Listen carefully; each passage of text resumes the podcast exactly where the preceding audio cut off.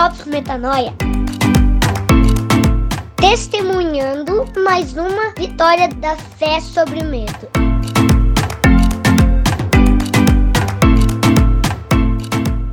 Aí, galera, graça e paz, é Rodrigo Maciel por aqui, de novo, episódio de número 53 do Drops Metanoia, onde nosso objetivo aqui, você sabe, é combater pensamentos tóxicos, que quando a gente vai vendo eles se repetirem na nossa vida, eles vão formando uma fortaleza difícil de derrubar.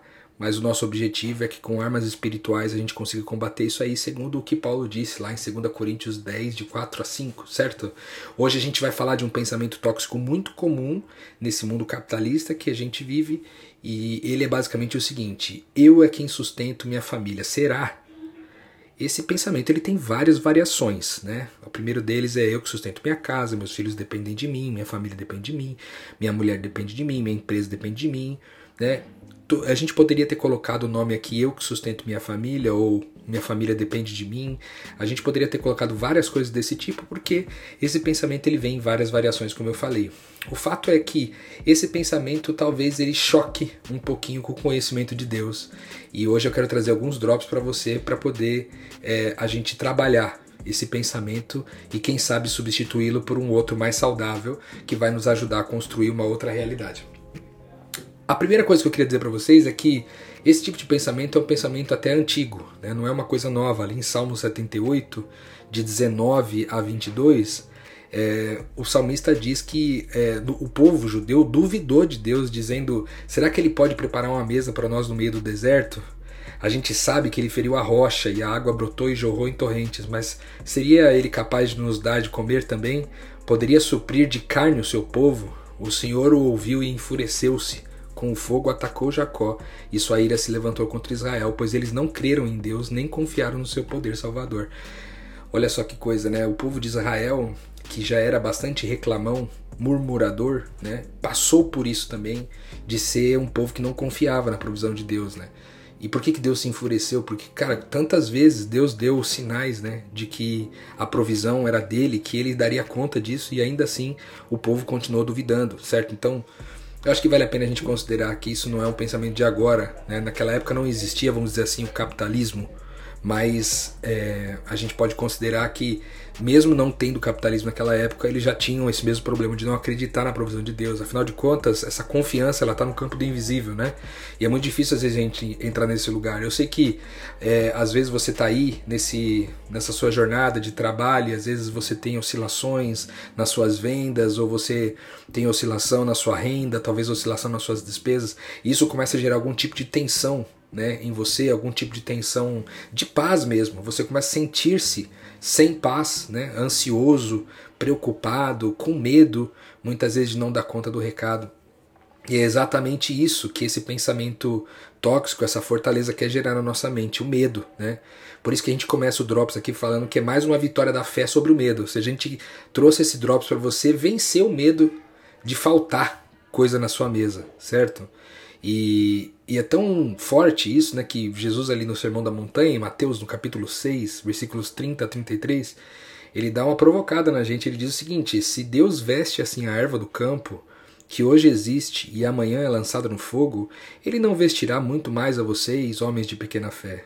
Portanto, não se preocupem dizendo o que vamos comer, o que vamos beber, ou o que vamos vestir, pois os pagãos é que correm atrás dessas coisas. Mas o Pai Celestial de vocês sabem que vocês precisam delas. Busquem, pois, em primeiro lugar o reino de Deus e a sua justiça, e todas as coisas serão acrescentadas a vocês. Olha que forte. Jesus ele dá uma combatida aqui dizendo o seguinte: se vocês ficarem se preocupando com isso aí, isso é coisa de pagão. Isso é coisa de quem não quer em Deus, gente. Isso é coisa de quem de quem vive a religiosidade, né? De quem vive essa religião comercial e não de quem conhece a Deus de fato, porque Deus é um provedor. É tão verdade isso que eu, eu esse segundo ou terceiro drops que eu estou trazendo para você aqui é, vai vir forte dizendo que Deus é o provedor de todas as coisas. Eu selecionei aqui alguns trechos para poder a gente bater nesse drops, né, né, fundamentar, evidenciar esse drops.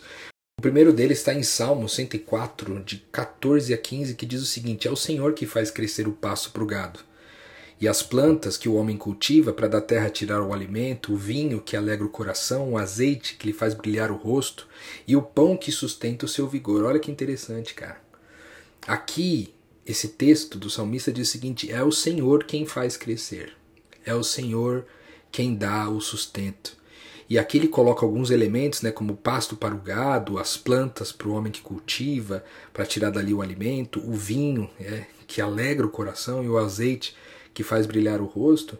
Eu gosto muito disso porque ele está trazendo duas perspectivas, né, a visível e a invisível. Né? Ele fala do vinho, mas ele fala da alegria. Ele fala do azeite, mas fala do brilho. Ele fala do pão, mas fala do sustento. Né? Ou seja, Deus provém aquilo que é visível e invisível na nossa na nossa perspectiva de provisão, certo? Isso aqui é muito importante para a gente compreender. Um outro texto, ainda dentro de Salmo 104, lá nos versículos 27 e 30, ele diz assim: Todos eles dirigem seu olhar para ti, falando das criaturas de Deus, né? Esperando que lhes dê o alimento no tempo certo, tu lhes dás e eles o recolhem. Abres a tua mão e saciam-se de coisas boas. Quando escondes o teu rosto, eles entram em pânico. Quando lhe retiras o fôlego, morrem e voltam ao pó. Quando sopram o teu fôlego, eles são criados e renovas a face da terra. Aqui de novo, né, mostrando a soberania de Deus, né, de dar e de tirar, né? Deus me deu, Deus tomou, bendito o nome do Senhor, como diz a música e como diz o texto bíblico, certo? É muito interessante a gente lembrar disso. É ele quem dá e é ele quem tira, inclusive. Mas a provisão é garantida enquanto tu está enquanto você está vivo, né? Ele falou: "Eu cuido do passarinho, vou cuidar de você também". E aí, por último, eu gostaria de citar aqui Salmo 65, de 9 a 13, diz assim: ó, Cuidas da terra e a regas, fartamente a enriqueces. Os riachos de Deus transbordam para que nunca falte trigo, pois assim ordenaste. Encharcas os teus sulcos e aplainas os teus torrões, tu a amoleces com chuvas e abençoa com suas colheitas. Coroas o ano com a tua bondade, e por onde passa emana fartura. Fartura vertem as pastagens do, do, deserto e as colinas se vestem de alegria, os campos se revestem de rebanhos e os vales se cobrem de trigo, eles exultam e cantam de alegria. Salmo 65. Olha só. Tá vendo aí? É Deus quem faz essa provisão acontecer em todas as dinâmicas, né? E ele é poderoso para fazer isso acontecer. Né? Ali em 2 Coríntios, na carta de Paulo, Segunda carta de Paulo aos Coríntios, capítulo 9, versículos 8 a 10 diz assim: "E Deus é poderoso para fazer que toda a graça lhe seja acrescentada, para que em todas as coisas, em todo o tempo, tendo tudo o que é necessário, vocês transbordem toda boa obra, como está escrito: distribuiu e deu seus bens aos necessitados, e a sua justiça dura para sempre. Aquele que supre a semente ao que semeia, e o pão ao que come também lhe suprirá e multiplicará a semente e fará crescer os frutos da sua justiça. Cara, muito forte isso aqui. Porque ele diz que Deus é poderoso para realizar isso, para te prover tudo, absolutamente tudo, em todo o tempo, tendo tudo o que é necessário para a gente transbordar. Ele não somente semeia, mas ele multiplica o que a gente semeou. É isso. Deus tem esse poder sobre a nossa vida e a gente, a gente é chamado, é convidado nesse Drops aqui a se lembrar disso. Eu quero é, dizer uma coisa, porque às vezes você ouviu aqui eu falando sobre toda essa provisão de Deus e talvez o seu coração tenha repousado apenas no fato de que ele está falando de alimento, né? Do alimento propriamente dito. Mas não, essa, essa provisão também se estende para os negócios. Né? Ali em Tiago, no capítulo 4, versículos 13 a 16, ele diz assim: Ouçam agora, vocês que dizem: Hoje ou amanhã iremos para esta ou aquela cidade, passaremos um ano ali, faremos negócios e ganharemos dinheiro. Vocês nem sabem o que acontecerá amanhã? Qual é a sua vida? Vocês são como a neblina que aparece por um tempo e depois se dissipa. Em vez disso, deveriam dizer: Se o Senhor quiser, viveremos isso e faremos isso ou aquilo. Agora, porém, vocês se vangloriam de suas pretensões, mas toda vanglória como essa é maligna. Olha só, aqui é bem importante a gente considerar o fato de que as provisões de Deus se repousam também nos negócios. Né? Às vezes a gente fica fazendo plano, faz planejamento estratégico, faz plano de negócios, não tem nada de errado com fazer planos, só que a gente se apega a esses planos e a gente se esquece né? que é Deus quem, quem está né? na condução de todas as coisas, é Ele que, que dá a direção de tudo. Né? E aqui ele está dizendo isso. Né? A gente às vezes faz planos, mas a gente deveria descansar né, naquilo que Deus quer para nossa vida. Afinal de contas, o querer dele também é o nosso querer. É... Outra coisa é que se Deus não está no negócio, de nada adianta. É tão verdade isso que lá em Salmo 127, no versículo 1, ele diz assim: Se o Senhor Deus não edificar a casa, não adianta nada trabalhar para construí-la. Se o Senhor não proteger a cidade, não adianta nada os guardas ficarem vigiando. Ou seja, todo o trabalho se torna inútil é, se Deus não está à frente do processo, entendeu? Se não é o Deus o edificador do teu projeto, de nada adianta você se empenhar nele. Se não é Deus quem protege a sua casa, de nada adianta você comprar todo o sistema de segurança possível, que ela não vai ser guardada, entende? Vai ser inútil essa guarda. Então aqui essa provisão de Deus se estende para outras áreas da nossa vida, como por exemplo a proteção, né, a segurança dos nossos familiares e também o desenvolvimento dos nossos projetos, certo?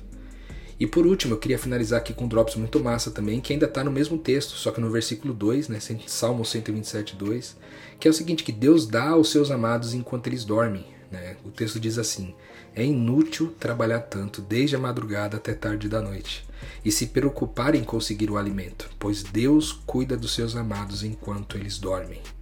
Em outras versões diz: Deus dá o alimento aos seus enquanto eles dormem. Olha que coisa maravilhosa, cara.